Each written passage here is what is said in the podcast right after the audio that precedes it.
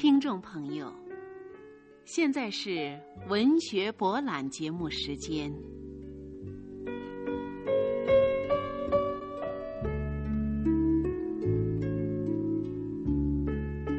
法国作家雨果的代表作《悲惨世界》是一部浪漫主义与现实主义相结合的艺术精品，对资本主义社会的黑暗和不平予以深刻的揭露。对贫穷人民悲惨的命运和处境等现实生活做了多侧面的反映。请听众朋友欣赏由长晨所写的法国作家雨果的小说《悲惨世界》，朗诵张家生。一八一五年秋天的一个傍晚，被释放的冉阿让来到地涅城，他走了一天，又累又饿。因为他持的是苦役犯的黄护照，城里的饭馆、旅店都不肯接待他。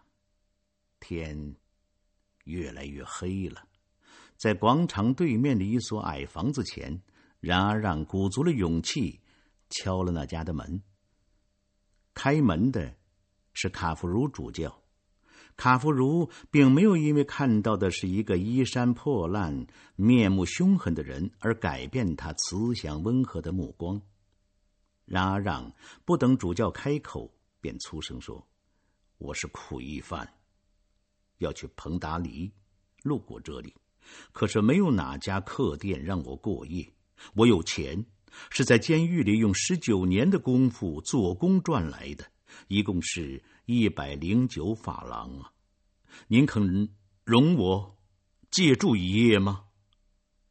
主教温和的说：“先生，请坐，先烤烤火，等会儿就吃饭，床也会准备好的。”然让没有想到会得到这样好的接待，尤其是当他听到有人称他为先生。简直不相信自己的耳朵，一瞬间，铁石般的心受到了感动。饭后，主教把客人领进一间卧室，那里放着一张洁白的床。然而，让冲动的说：“您好好的想一想，谁向您说过我不曾杀过人呢？”主教抬起头望着天花板，回答道：“那是上帝的事。”然而，让困倦已极，倒在床上，便酣睡过去。半夜醒来，他愤愤的想着自己的身世。冉阿，让生在一个贫苦农民家里，父母早亡，是姐姐把他抚养成人的。姐姐是个寡妇，有七个孩子。然而，让靠做苦工赚钱，帮助姐姐养活一家。那年冬天。然而，让找不到工作，一家人没有饭吃。他一拳打碎一家面包店的橱窗，从中抓出一块面包。为这，然而让被判了五年的苦役。因为多次越狱，他的刑期一再延长，做了十九年苦役犯才被放出来。然而让不否认自己有罪，但认为对他的处罚是极不公正的。然而，让决心今后一定要和社会算账。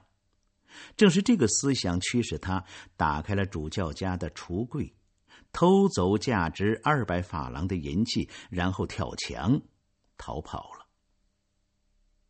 第二天，警察认出然阿让身上带的银器是主教家的，便把他抓起来，来见主教。然而，让完全绝望了。他不知道这一次再进监狱又要判多少年的苦役。但是主教见到他们进来，便迎上去说：“您来了，太好了！那对银烛台，我不是也送给您了吗？您怎么没有拿走啊？”然后主教对警察说：“昨天是我留宿他一夜，并送给他这些银器的，你们误会了。”于是警察放开了冉阿让。然而，让接过主教送过来的银烛台，全身发抖，不知说什么好。主教走近他，低声的向他说：“不要忘记，您允诺过我，您拿来这些银器是为了去做一个诚实的人。我要把您的灵魂从自暴自弃中救出来，交还给上帝。让阿让哭了，哭得比女人还凄惨。他悔悟了。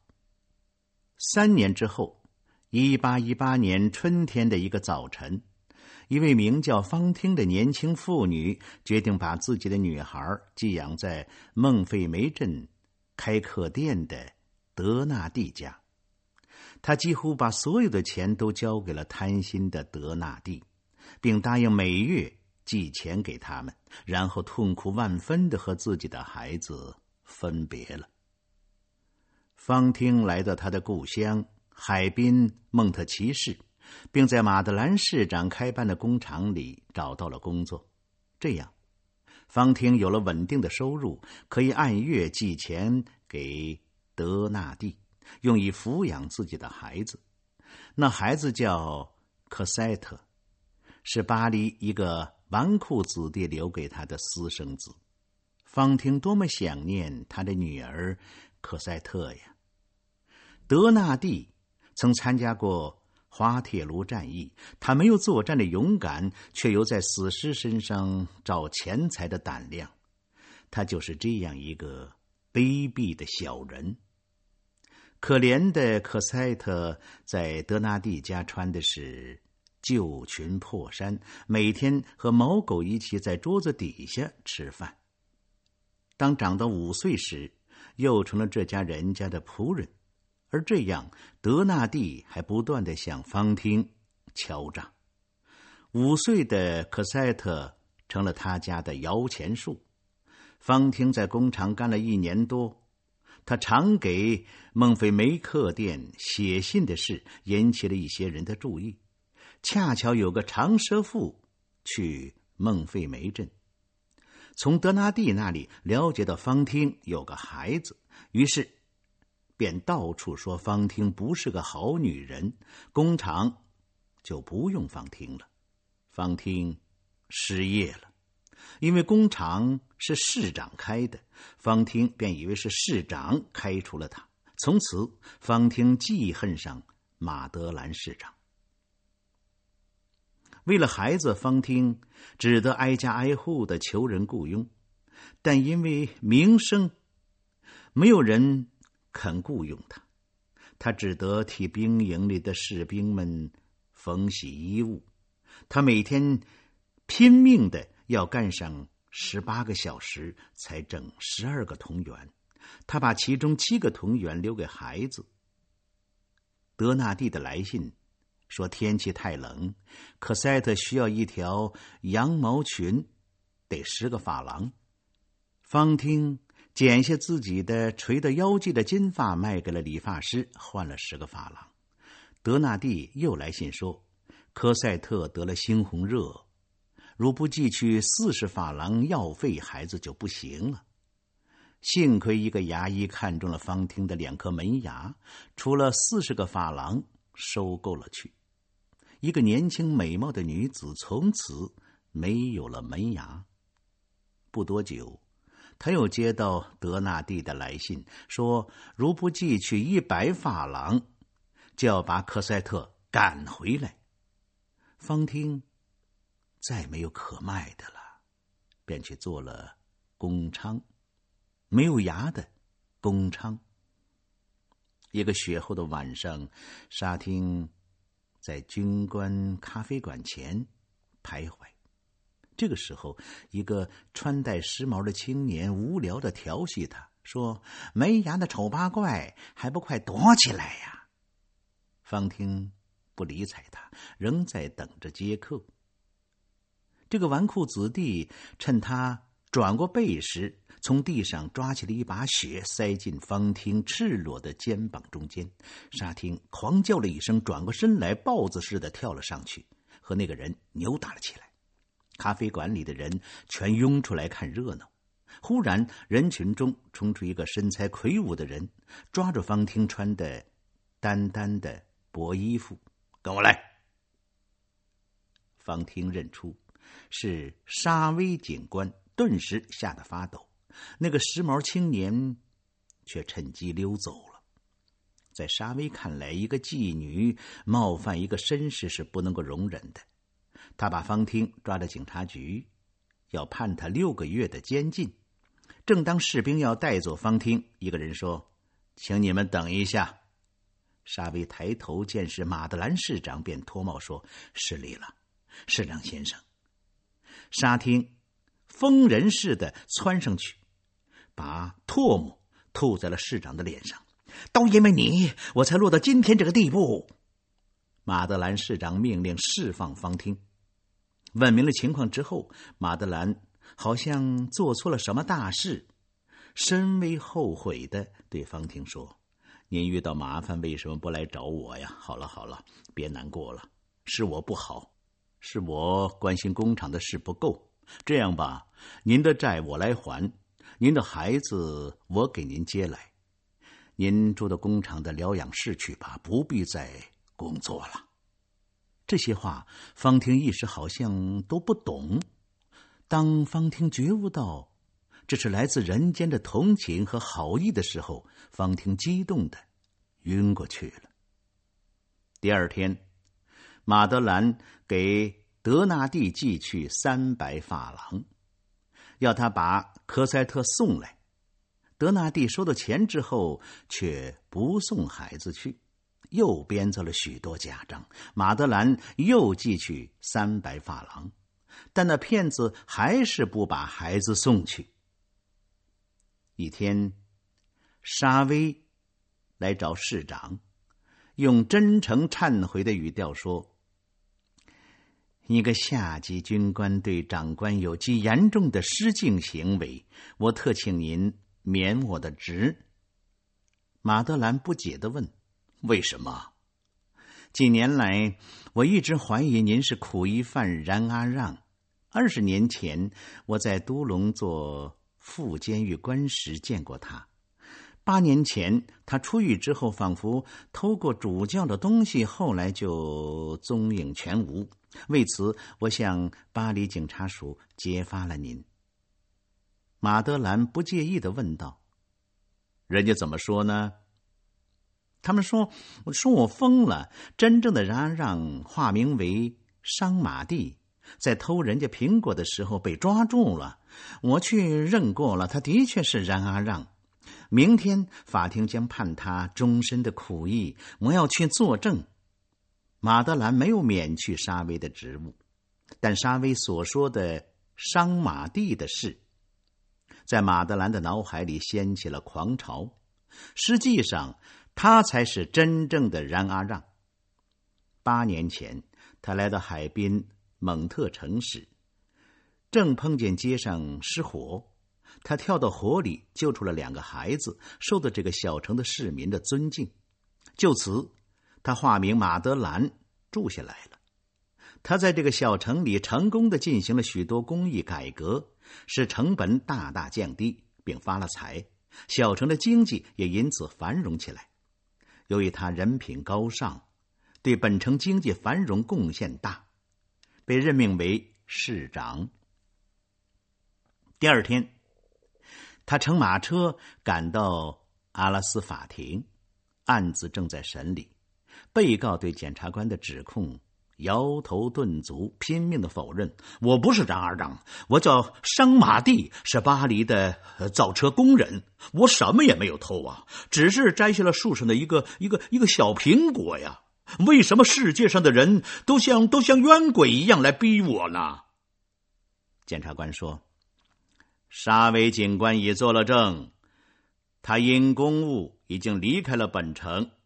我要求传讯证人。”布莱维、舍尼杰和戈什巴伊证人被带进来了，他们都一口咬定商马蒂就是冉阿让。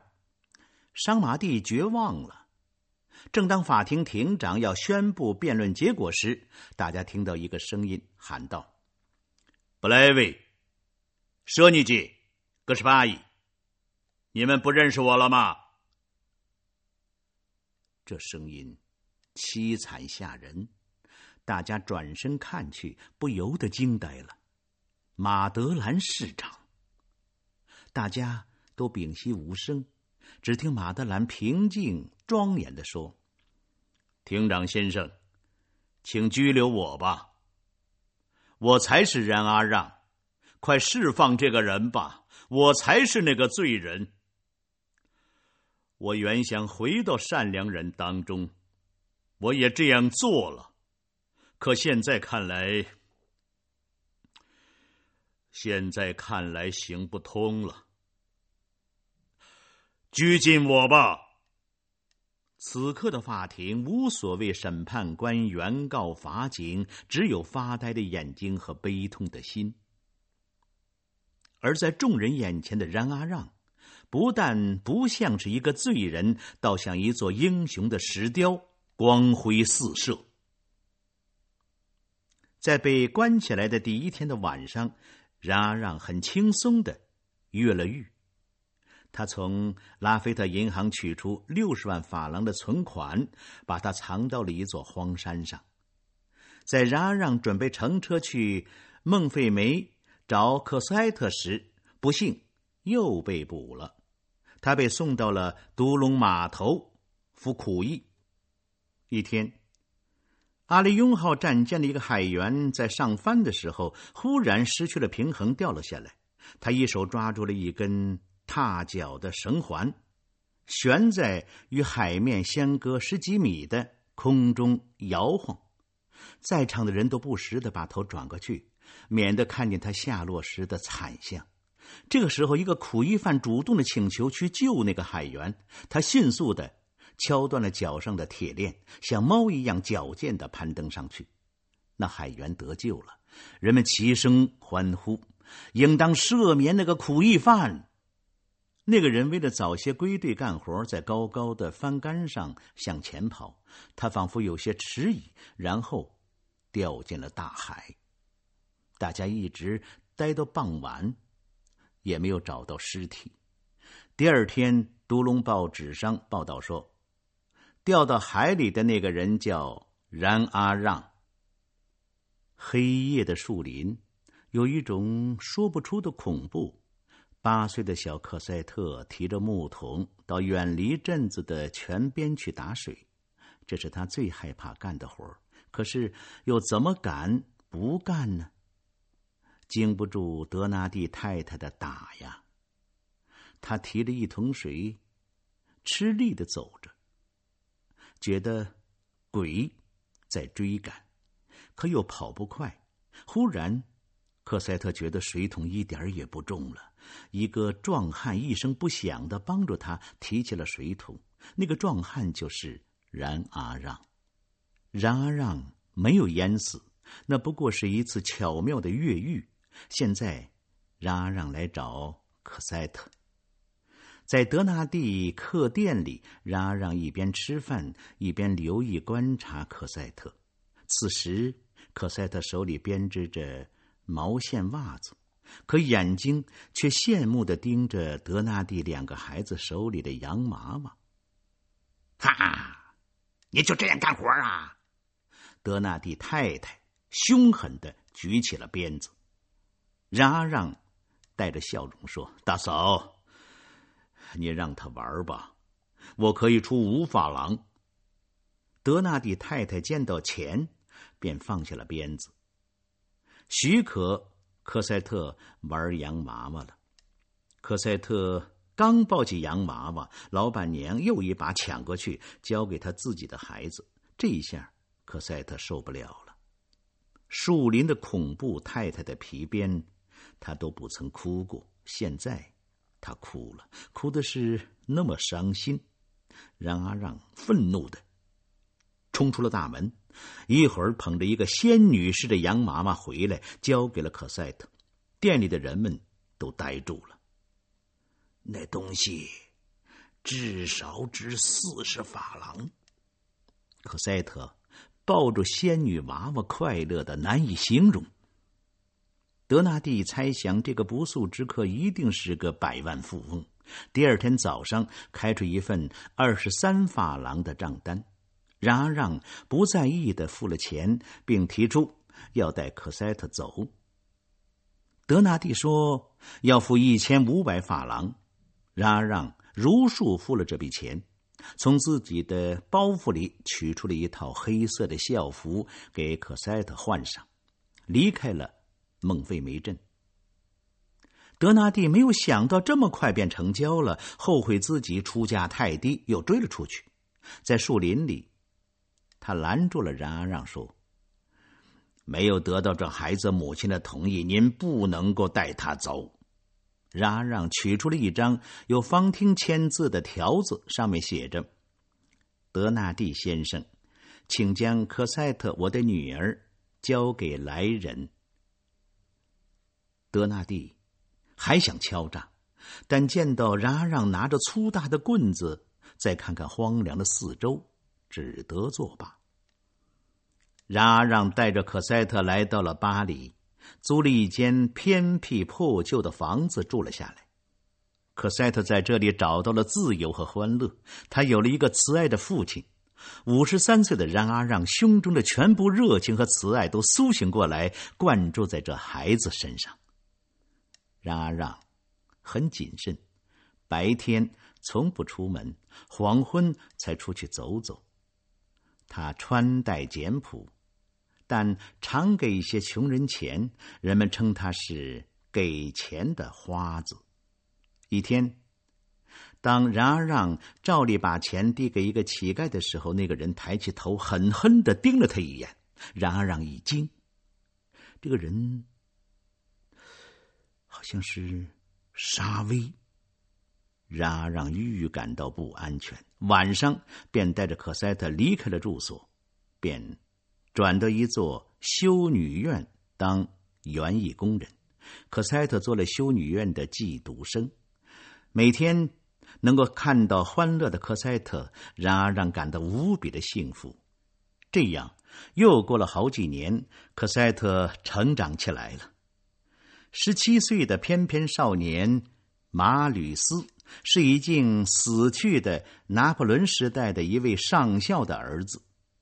马吕斯非常崇拜他那受过二十处伤、曾为共和国赴汤蹈火的父亲，因此也非常崇拜拿破仑。而他的外公基诺曼却是一个十足保守的保王党。有一天，马吕斯为父亲鸣不平，触犯了外公，两个人终于面对面的冲突起来。马吕斯激愤地说。我父亲是一个高尚而勇敢的人，他夺取过两面军旗，受过二十处伤，死后却遭到人们的遗忘。依我看，他一生只犯了一个错误，就是过于热爱他的祖国。基诺曼听后吼叫着：“马吕斯，你父亲是个无赖，是个强盗！”马吕斯浑身颤栗。他不能侮辱外公，又不能忍受父亲被侮辱，狠狠的盯着外公喊道：“打倒波旁王朝，打倒路易十八，这肥猪！”基诺曼脸色发青，横眉切齿，狂叫道：“滚，滚出去！”从此，马吕斯开始独立生活。他退回了外公派人送来的六百法郎，发奋努力成了一名律师，在穷困的生活中度过了三年。听众朋友，微缩小说《悲惨世界》今天就播送到这里，请您在下次的文学博览节目当中继续收听由张家生朗诵的微缩小说《悲惨世界》，责任编辑张兰芬，录音师王爱义。感谢各位的收听，下次节目再会。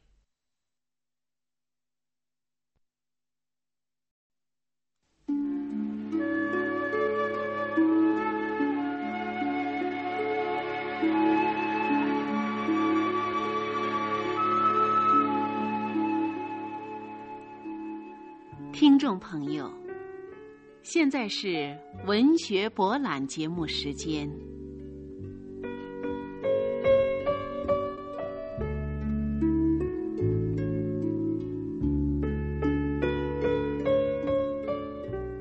法国作家雨果的代表作《悲惨世界》，是一部浪漫主义与现实主义相结合的艺术精品，对资本主义社会的黑暗和不平予以深刻的揭露，对贫穷人民悲惨的命运和处境等现实生活做了多侧面的反映。请听众朋友欣赏由长晨所写的法国作家雨果的小说《悲惨世界》，朗诵张家生。艾潘尼离开了这悲惨的世界，马吕斯在那灰白的额头上吻了一下，怀着无奈的感伤，向那不幸的灵魂告别。马吕斯回到屋里，读着艾潘尼带来的信。亲爱的，真不巧，今晚我父亲让我们住在五人街七号。八天之内，我们去伦敦。可赛特，哦，可赛特还爱我。马里斯激动的吻着那张字条。不过，马里斯知道分别的命运并没有改变。他写了一封回信，让小加弗洛什送去。然而，让无意中在可赛特用过的吸墨纸上看到了他写给马里斯。信的字迹，亲爱的，真不巧，今晚我父亲让我们住在五人街七号。让阿让重读了几遍，不敢相信是真的。让阿让猜到了，这信是写给卢森堡公园的那个神秘的青年的。让阿让能够摆脱沙威，却不能摆脱这个要夺走自己爱女的人。然而，让在这悲惨的世界上别无亲人。他对可赛特的爱不仅是父女之爱，而是一种最圣洁、如天神的情感。他对女儿所怀的深广的慈爱，正如蕴藏在深山中那不见天日、未经触动的金矿脉。现在，然而让看到他的心要随别人而去。他愤激一急，唯我主义的思想又开始苏醒。我，在他心灵深处哀嚎。夜已经很深了，从城里传来阵阵枪炮声。然而，让收到了加弗洛什送给可塞特的信。冉阿，让颤抖的打开了信纸。我决心去死。当你念这封信的时候，我的灵魂就在你身边。读到这里，冉阿让眼前亮了，心中的愁苦一扫而光。但很快，冉阿让又感到郁闷惶惶。他想了一下，拿起了枪，向街雷走去。他要去送回信。然而，让在街雷见到了那个神秘的青年马吕斯，并意外的见到了沙威。沙威在战斗前来此处侦查时，被起义者们抓了起来。嚷嚷不声不响的参加了战斗，但他时刻注意马吕斯的安全。旭日从东方升起，战斗持续了一夜。起义者的子弹不多了。小加夫洛什拿着篮子，穿过街里的缺口，到敌人死尸上去捡子弹，全然不顾敌人疯狂的射击。当他装满一篮子子弹往回跑的时候，一颗罪恶的子弹夺去了他的生命。马吕斯把他抱回街垒，悲痛万分。起义者们决定处死被俘的沙威。站在一边的冉阿让走过来说：“由我来处决这个人，可以吗？”沙威抬起头来说：“这是公正的。”起义者首领同意了。然而，让便带沙威离开了战场，来到街角处。现在只有他们两个人。然而，让拿出一把刀子。沙威镇定的说：“用刀子吗？这更解你的气。”但然而，让只是隔开了捆绑沙威的绳子，然后说：“你自由了。”沙威不禁目瞪口呆。他不理解冉阿让为什么要放过这个追踪了他一生，并且带给他一生不幸的仇敌。这种不理解，正如当年多少蒙特城的市民不理解为什么那个本可以幸免的马德兰市长，却一定要去法庭自首一样。沙威走了几步，出于自尊，又折了回来，向冉阿让喊道。我不需要逃犯的仁慈，你不如杀了我。”冉阿让说：“您走吧。”当看不见沙威之后，冉阿让向天空开了一枪。马吕斯听到了枪声，心头一震，他想：那鹰犬终于得到他应得的下场。街里的战斗已接近尾声，起义者们纷纷倒在了血泊中。突然，马吕斯被子弹击中，昏了过去。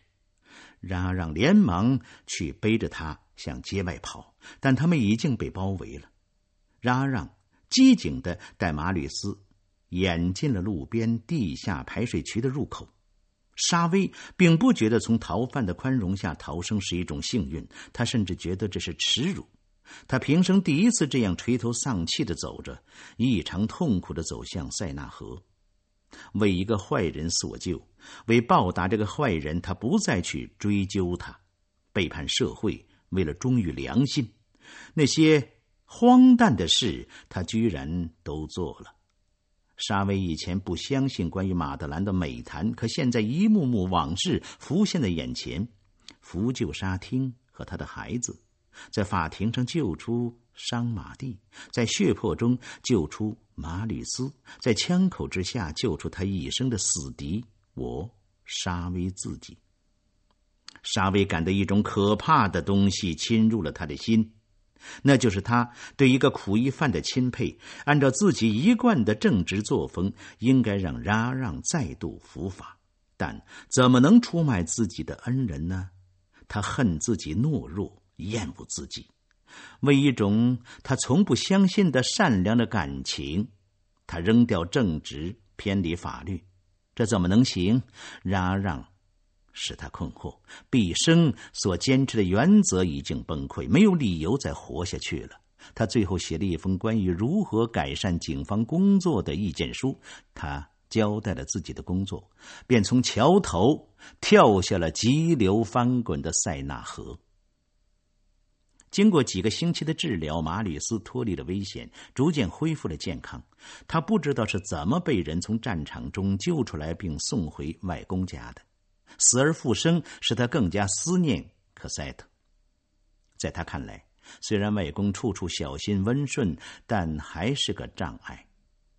这天，他摆出一副吓人的样子说：“我要结婚。”早知道啦！哈哈哈哈哈那位漂亮的小姐，知道你受伤之后整天的哭泣，每天让一位老先生来询问你的病情。她真是个好姑娘，你要娶她，我太高兴啦！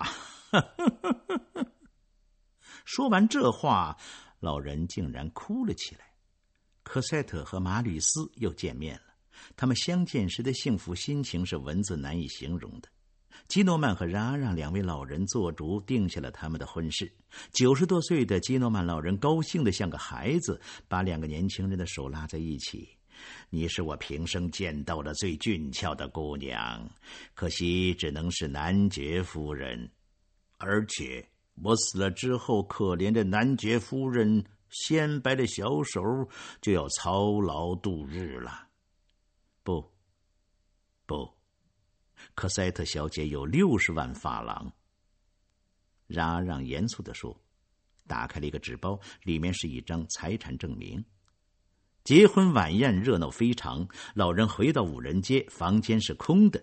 女仆杜桑随克塞特走了，孩子喜欢的一切都带走了，只有一张床是铺好的，似乎等待着一个人。虽然基曼诺家里给他布置了一个很好的房间，女儿也再三恳求，但他是不会去住的。让阿让打开了一个小箱子，慢慢的拿出十年前可塞特离开孟菲梅镇时穿的衣服，思绪回到那个寒冷的冬天。可塞特抱着洋娃娃，同冉阿让手拉手离开德纳蒂客栈，他笑啊跳啊。可塞特在世上只有冉阿让一个人，而现在。冉阿让那白发苍苍的头埋在克塞特的衣服里。这时，如果有人从楼梯上走过，就可以听见低声的饮气。克塞特和马里斯的幸福是冉阿让用心血一手造就的。可苦役犯的身份不允许他挤入他们的幸福。他可以隐瞒一切，可万一被发现，又该如何向孩子们解释？办法只有一个，就是第二天上午，让阿让来到基诺曼家，马吕斯满面春风的迎了出来。父亲，手好些了吗？我们俩一直在谈论您，您快来住吧，我们不再需要五人街了。让阿让说：“先生，有件事要告诉您，我过去是苦役犯。”马吕斯惊呆了。我在苦役场待过十九年，后来又被判处无期徒刑。马吕斯后退了几步，表现出无法形容的遗憾。然阿让抬起了头，神情庄严，简略的讲了自己的身世。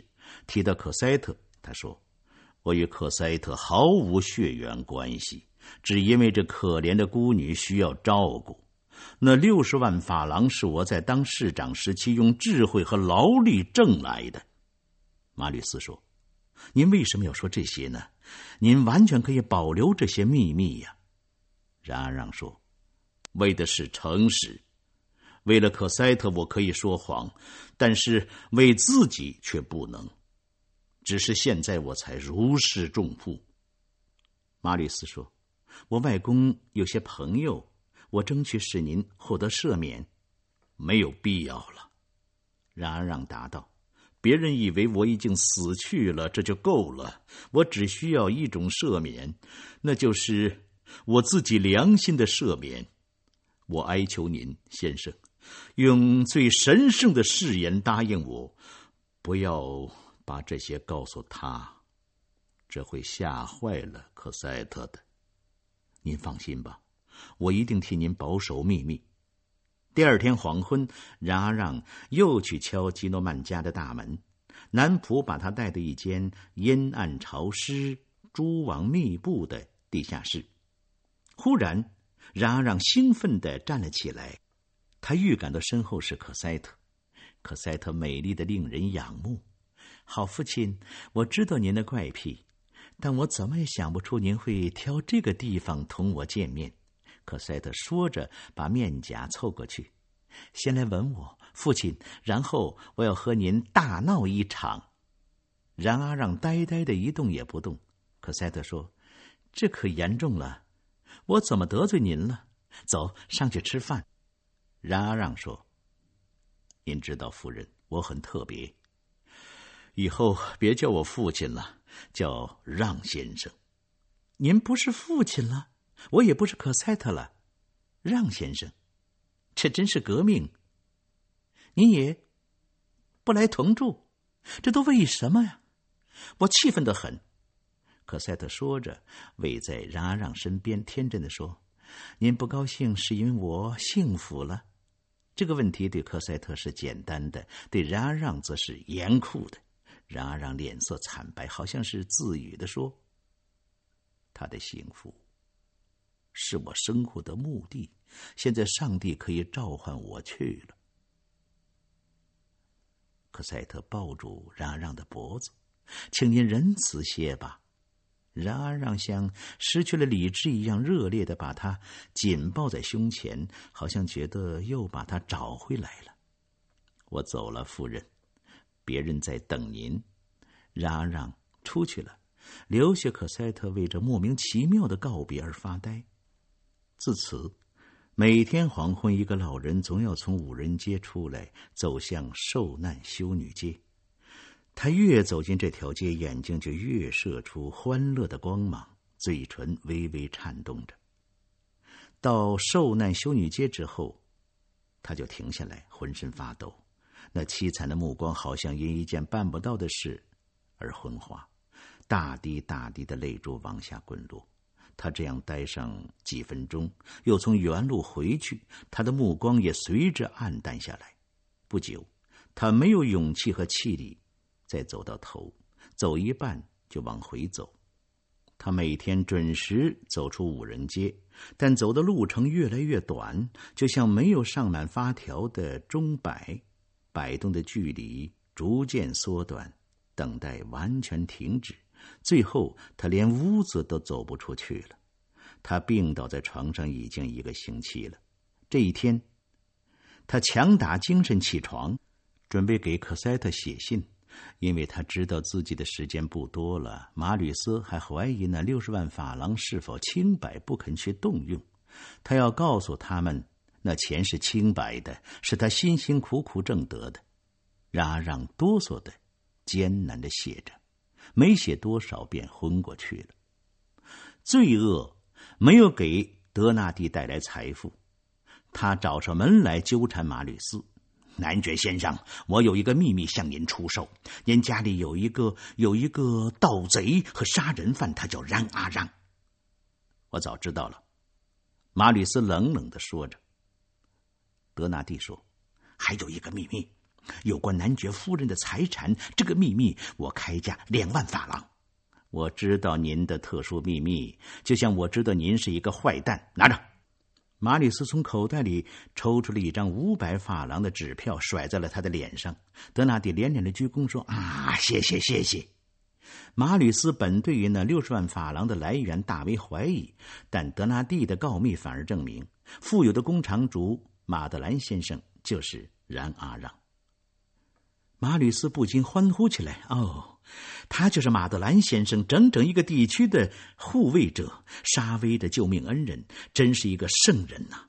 德纳蒂说：“不，他还是一个盗贼和杀人犯。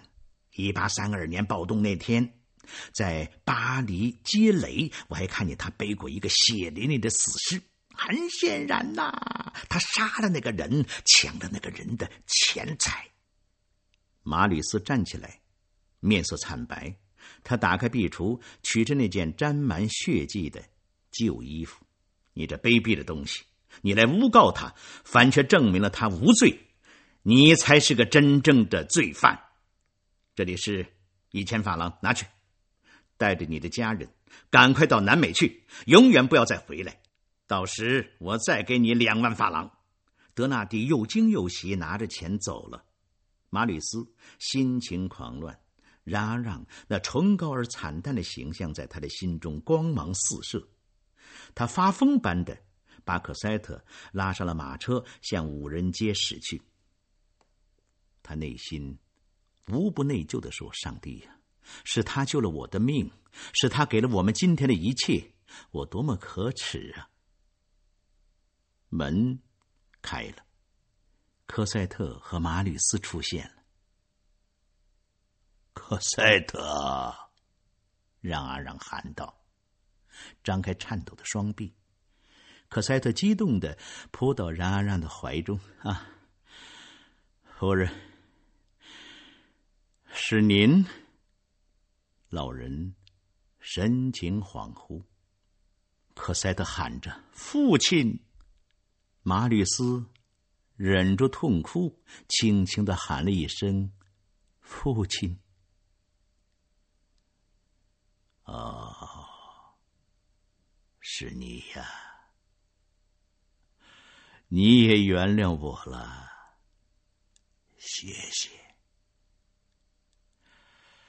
我真傻，我还以为见不到他了呢。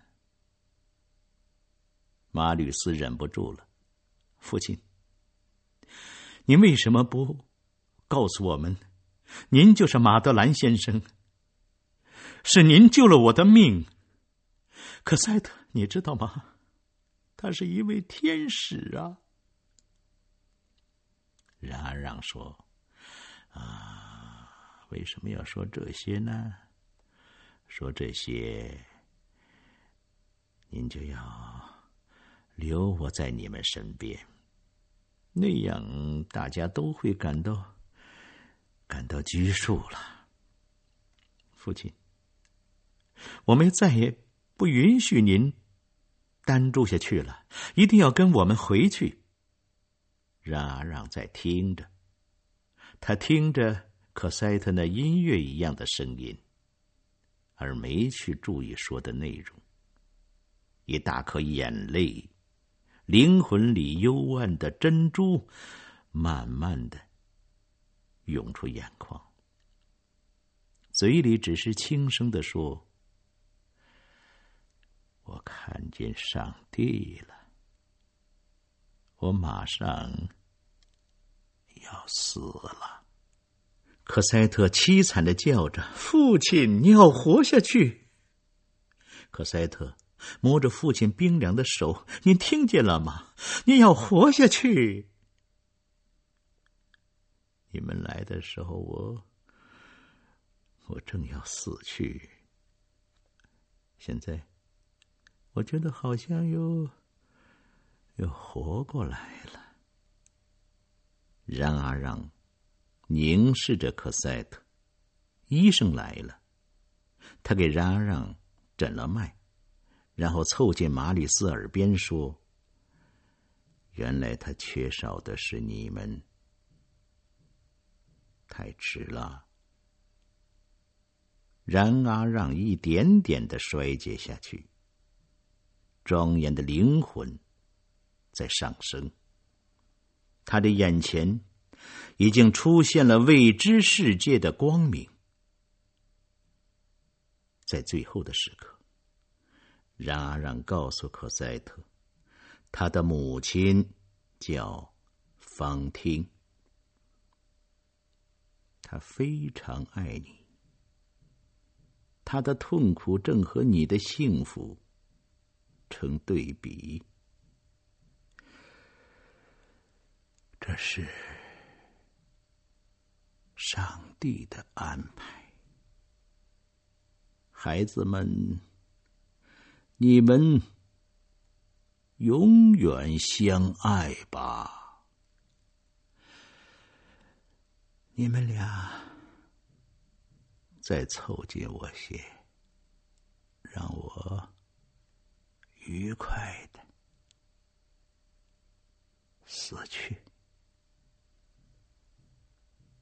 夜没有星光，一片漆黑，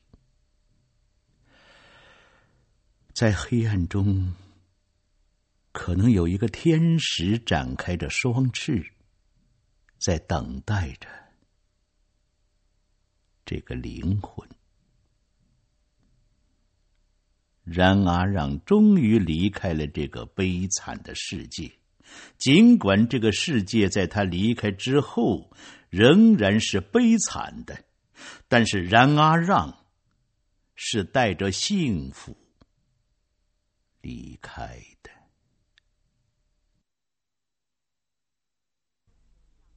听众朋友，刚才您收听的是由张家生朗诵的微缩小说《悲惨世界》，责任编辑张兰芬，录音师王爱义。感谢各位的收听，下次节目再会。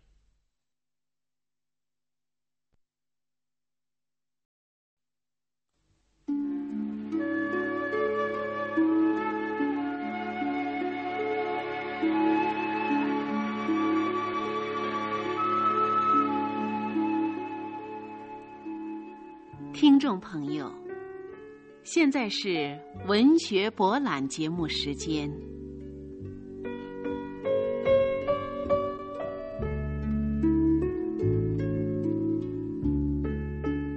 法国作家雨果的代表作《悲惨世界》是一部浪漫主义与现实主义相结合的艺术精品，对资本主义社会的黑暗和不平予以深刻的揭露。对贫穷人民悲惨的命运和处境等现实生活做了多侧面的反映。请听众朋友欣赏由长晨所写的法国作家雨果的小说《悲惨世界》，朗诵张家生。马吕斯常到卢森堡公园的一条僻静的小路上散步，他发现有一个白发老人和一个很年轻的姑娘总是坐在路西边的一条长凳上。这种情况持续了一年多，马吕斯发现那位年轻的姑娘越变越漂亮了，栗色的长睫毛掩映着悠闲真静的神态。他听那白发老人讲话的时候，那低垂的眼睛和盈盈微笑，叫马吕斯心驰神往。马吕斯感到每天从他们身边走过的时候，不再那么从容了。他的眼睛不敢向那姑娘转一下，也开始注意起自己的穿戴。只有在重要的场合才穿的新衣服，也天天穿在身上。坐在远处，装作看书的时候，偷看自己的心上人。一天，姑娘挽着白发老人从他身边走过的时候，马吕斯鼓足了勇气，抬起了眼睛，正好同姑娘的目光相对。姑娘的目光里，又透露着，或蕴含着什么呢？一天，老人和姑娘离开长凳之后，马吕斯捡到了一条绣有 U F 字母的手帕。马吕斯吻着那条手帕，自语说：“我在这里闻到了他的整个的灵魂。”马吕斯的胆子越来越大了。一天，马吕斯竟跟踪到父女俩的住所，这惊动了白发老人。不久，他们便不知道去向了。马吕斯非常懊悔自己的莽撞，看不到心上人。马吕斯沮丧极了。这父女俩就是冉阿让和可赛特。冉阿让发现这个漂亮的男孩子痴情的追逐着可赛特，感到一种一种怕失去一切的说不出的恐惧，于是便换了住所，甩掉了马吕斯。半年过去了，冬天到了。马吕斯一直未见到 U.F 姑娘，心情糟透了。但这个时候，却有另外一个姑娘深深的爱着马吕斯，她叫艾潘尼，一个狼狈的极点的穷人家的女儿。他们家就住在隔壁，在他家再不付房租，便要被赶出门去的关头，马吕斯给他们代付了房租。这天，艾潘尼不经邀请，便进来找马吕斯，交给马吕斯一封信。马吕斯念道：“可爱的邻居，您在六个月以前曾默默的替我付了二季度的房租，非常感激。我的大女儿将告诉您，我们已经两天没有面包了。我太太还在害着病。”信的署名是。荣德雷特，马吕斯没有直接同他的邻居说过话，只是替他们付过一次房租。现在他看清楚了，这家邻居实在是悲惨。只要看一看这姑娘的裙子破到什么程度，就知道了。姑娘不顾自己衣不蔽体，亲切的把手搭在了马吕斯的肩膀上，说：“您从不注意我，但我认识您。”我叫艾潘尼，您是一个美男子。马吕斯把身上仅有的五发廊也给了他，他高兴的回去了。艾潘尼走之后，马吕斯倒想看看这家人究竟惨到什么样子，便跳上衣柜，通过靠近天花板的墙上的窟窿，向隔壁房间里望去。那是一个黑暗、污秽不堪的房间，从墙洞就能够闻到里面的臭气。一个六十多岁的瘦男人趴在桌子上写字，看上去挺凶恶的样子。他就是荣德雷特了。壁炉边蹲着一个只穿一件衬衫和一条裙子的胖女人，一张。破床上坐着一个瘦长的小姑娘，她几乎是光着身子。那边的门突然开了，马吕斯从墙空里看见艾潘尼从外面跑了进来。那个慈善家和他的女儿来了，他兴奋的说着。荣德雷特立刻紧张起来，不知道怎么能够把房子收拾的好一些。果然有人轻轻的敲了一下门，荣德雷特连忙开门，满脸堆笑：“请进，先生，我的恩人久仰了。还有您，漂亮的小姐。”一位白发老人和一个年轻的姑娘出现在门口，正是冉阿让和可赛特。老人确实作为慈善家巡视贫民区。这一天是带着女儿挨家对穷人进行救济的。这一对妇女哪里知道，日夜期待着与他们重逢的马吕斯，竟这样巧又发现了他们。马吕斯没有离开他站的地方，此刻他的感受是人类语言所无法表达的。马吕斯看见了他，马吕斯激动的要失声痛哭，仿佛找到了自己失去的灵魂。那位姑娘走到屋子中间，把一个大包袱放在桌子上，见到屋里的惨状，他几乎流下了泪来。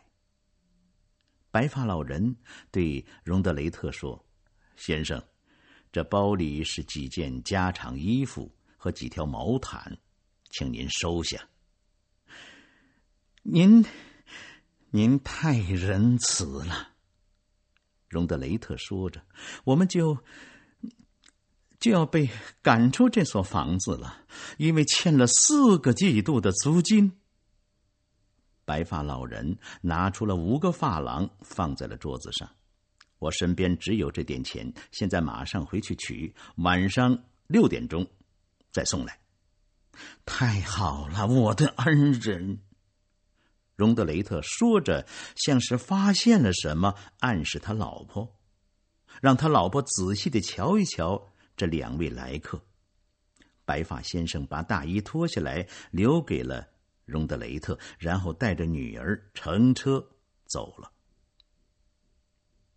马吕斯本想租一辆马车跟上自己的心上人，但身上没有钱，只得沮丧的回到了自己的房间。偏在这个时候，艾潘尼跟了进来，他没有好气的说：“你要干什么？”他抬起一双阴郁的眼睛望着马吕斯说：“您为什么不高兴？”我能够帮助您吗？比如说，找谁？给谁送信？呃，你知道刚才走的那父女俩的地址吗？马吕斯问他。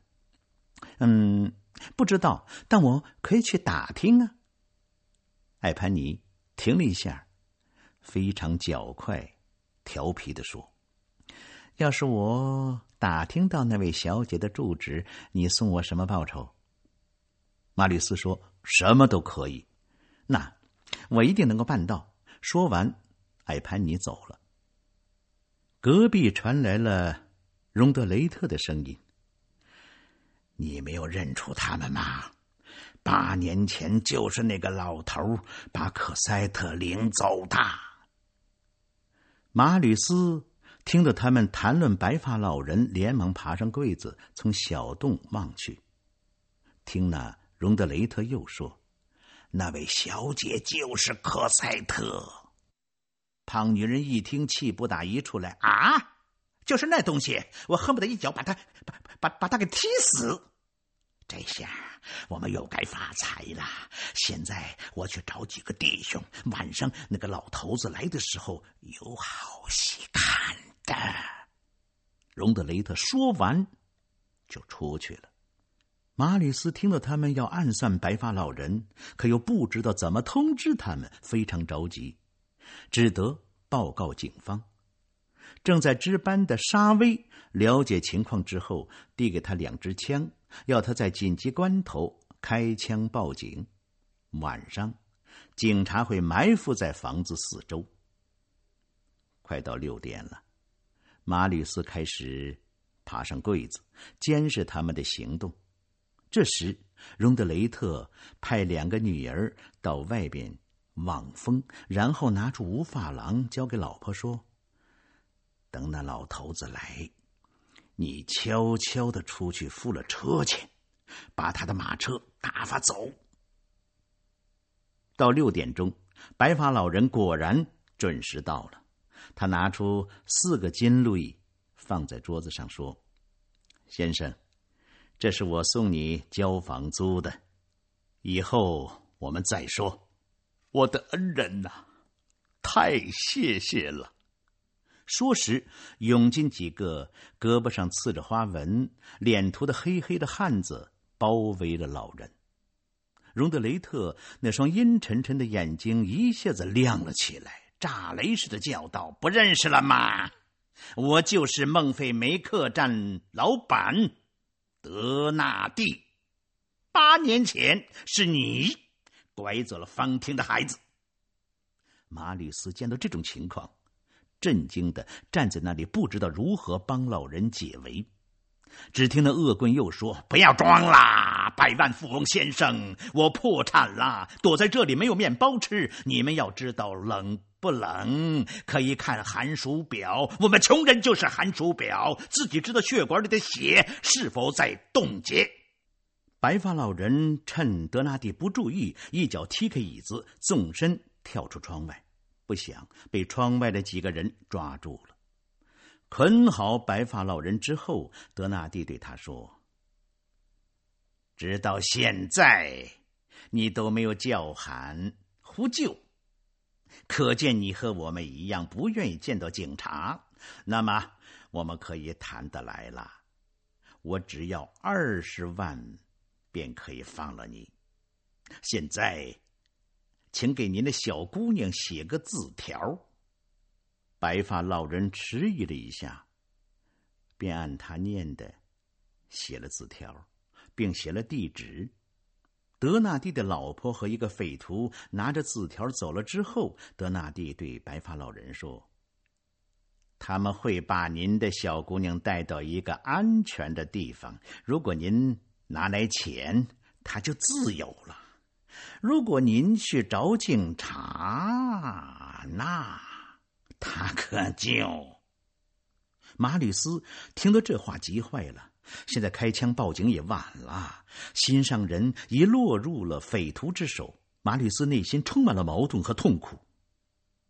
过了一会儿，那婆娘气急败坏的回来了：“是假地址，我们上当了。”德纳蒂望着壁炉发呆，那里正烧着一把木柄钝口凿。忽然。老人一下子挣脱了绑绳，冲到壁炉边，拿起那把烧得通红的钝口凿。德纳蒂拿起了尖刀，匪徒们一拥而上，劈了他！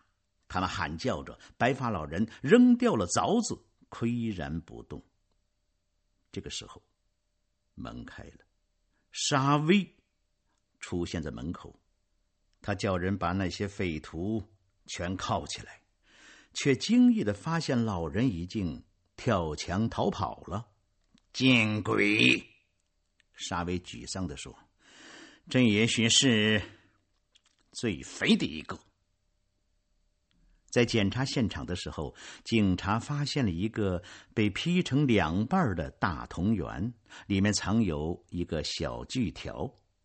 白发老人就是用它锯断绑绳的。根据。德纳蒂的口供，沙威断定跑走的那个人就是然阿让。马吕斯在出事的第二天就搬到朋友古菲拉克家里去住，他又开始日日夜夜想念自己的心上人，连工作也没有心思干了。一天，他正在散步，听到艾潘尼叫他，艾潘尼的衣裙更破烂了，那蒙够受苦的面孔让人胆寒心碎。他微带笑容的说：“到底找到你了。他们把我放了。我还没有到受管制的年龄。您见到我好像不高兴。”马吕斯没有说什么，但当艾潘尼接下去刚一说“我找到了那个地址”，马吕斯便跳起来问道：“那位小姐的地址，快告诉我！”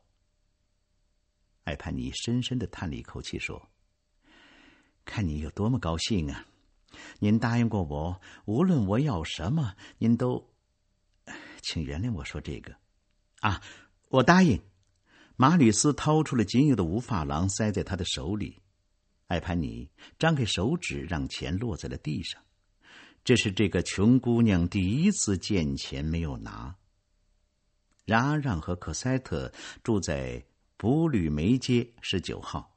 可赛特和他的保姆住在一座很讲究的楼房里，呃，老冉阿让呢住在陈设简单的平房里，花园很大，为了不引人注意，冉阿让没有找园艺工人。荒地上万物自由的生长，充满了令人悦目的自然美。它是可赛特的天地，在这里，可赛特也惦念着那个神秘的青年。搬到这儿了以后，父亲不再带他去卢森堡公园姑娘也不好直说。后来，当他们又去那里时，马吕斯已经不见了。一个夜幕降临。可赛特还在花园里散步，忽然，他听见脚步声，又看见月光投下的一个人影，他吓得好一阵说不出话来。过了一会儿，他鼓足了勇气转过身去，却又什么也没有看见。第二天，他在他常坐的石凳子上看到一块石头压着一小叠纸，那是那个神秘的青年写给他的情书。可赛特心里又亮了，感到一种从未有过的甜蜜和酸楚。可赛特看清了，自己始终是爱他的。傍晚，可赛特又来到花园的石凳旁，忽然意识到有人。他转过身去，果然是他。他那么英俊，英俊的令他蹒跚欲倒，靠在身后一棵树上。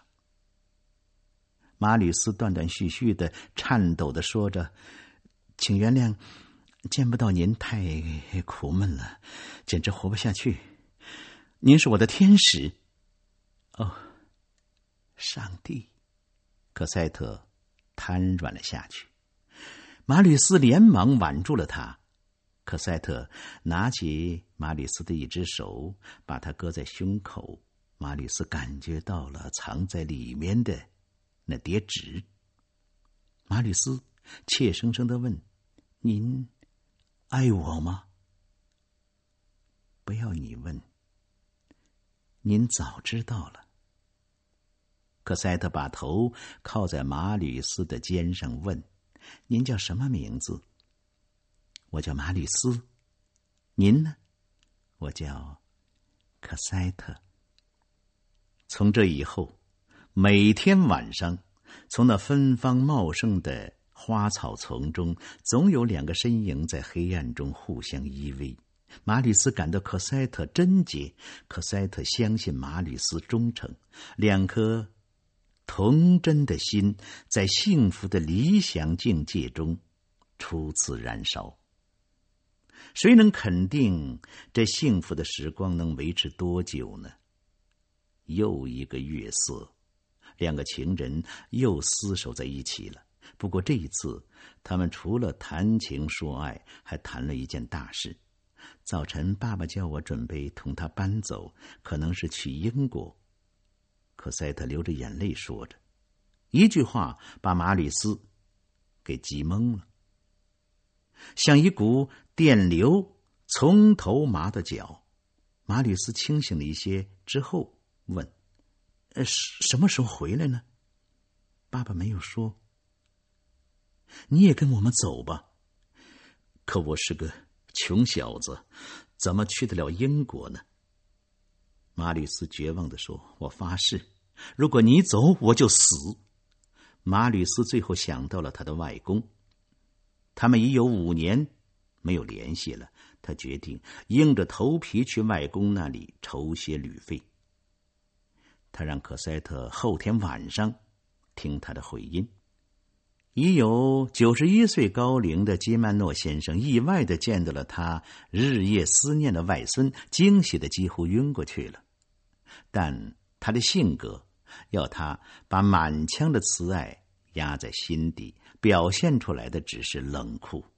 他粗声大气的问：“你来这干什么？”马吕斯尴尬的说。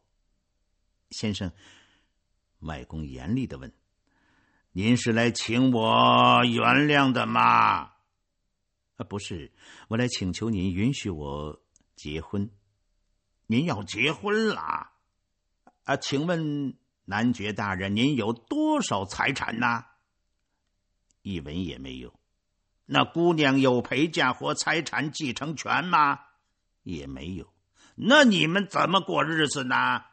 让男爵夫人每天到蔬菜摊上去买两个铜子儿的香芹菜吗？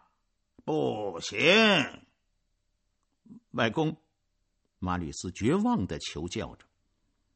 听到马吕斯叫他外公，基诺曼脸上顿时容光焕发，眼睛也活动明亮起来。你再叫我一声外公看看，好吧，外公。马吕斯叫了一声：“拿去，这儿有一百路易。你穿的像个小偷。”把经过给我讲一讲。外公听完马吕斯的罗曼史，表示非常理解。好的很，找一个漂亮女人，比去当共和党人要好得多。这是两百斤洋，你拿去吧。马吕斯心烦意乱的在街上晃了一天。这天也正是巴黎人民起义日。他的一些共和派朋友们正在同政府军搏斗。晚上九点钟，他在马场街的街垒里找到了他的朋友。侍卫队正在向街垒进攻。他看见一个卫兵端着枪，正逼着他的朋友古菲拉克。另一个卫兵扑向小男孩加菲洛什。他掏出沙威给他的枪，打死了两个卫兵，救了库菲拉克和加菲洛什。共和党人寡不敌众，眼看街垒就要失守，马吕斯冲了上去。这个时候，一支枪正对着他的胸口。突然，一个姑娘冲了上去，一手抓住了枪管，一手堵住了枪口。砰的一声枪响，那个姑娘倒在了地上。马吕斯一手抱着炸药桶，一手拿着火炬，冲上了街垒。敌人吓得纷纷逃跑，街垒解围了。马吕斯抱起艾潘尼。艾潘尼，艾潘尼，你，你不要紧吧？马吕斯见艾潘尼手上有个黑洞，赶紧替他包扎。子弹打穿了我的手，又从我背上穿了过去，我不行了。艾潘尼把头枕在马吕斯的臂上，细声的说：“我多愿意和你一起死在战场上啊！多可笑！刚才我又救了你，现在我明白了。”你应该有幸福，这是他给你的一封信，你拿去吧。答应我，等我死了，请在我的额头上吻一下，我会感觉到的。说完，艾潘尼闭上了眼睛。过了一会儿，艾潘尼慢慢的睁开了眼睛，以一种来自另一个世界的凄婉声音说：“马里斯。”我早就有点儿爱您呐。说完，再一次勉强的笑了笑，就离开了这悲惨的世界。听众朋友，微缩小说《悲惨世界》今天就播送到这里，请您在下次的文学博览节目当中继续收听由张家生朗诵的微缩小说《悲惨世界》。责任编辑张兰芬，录音师王爱义。感谢各位的收听，下次节目再会。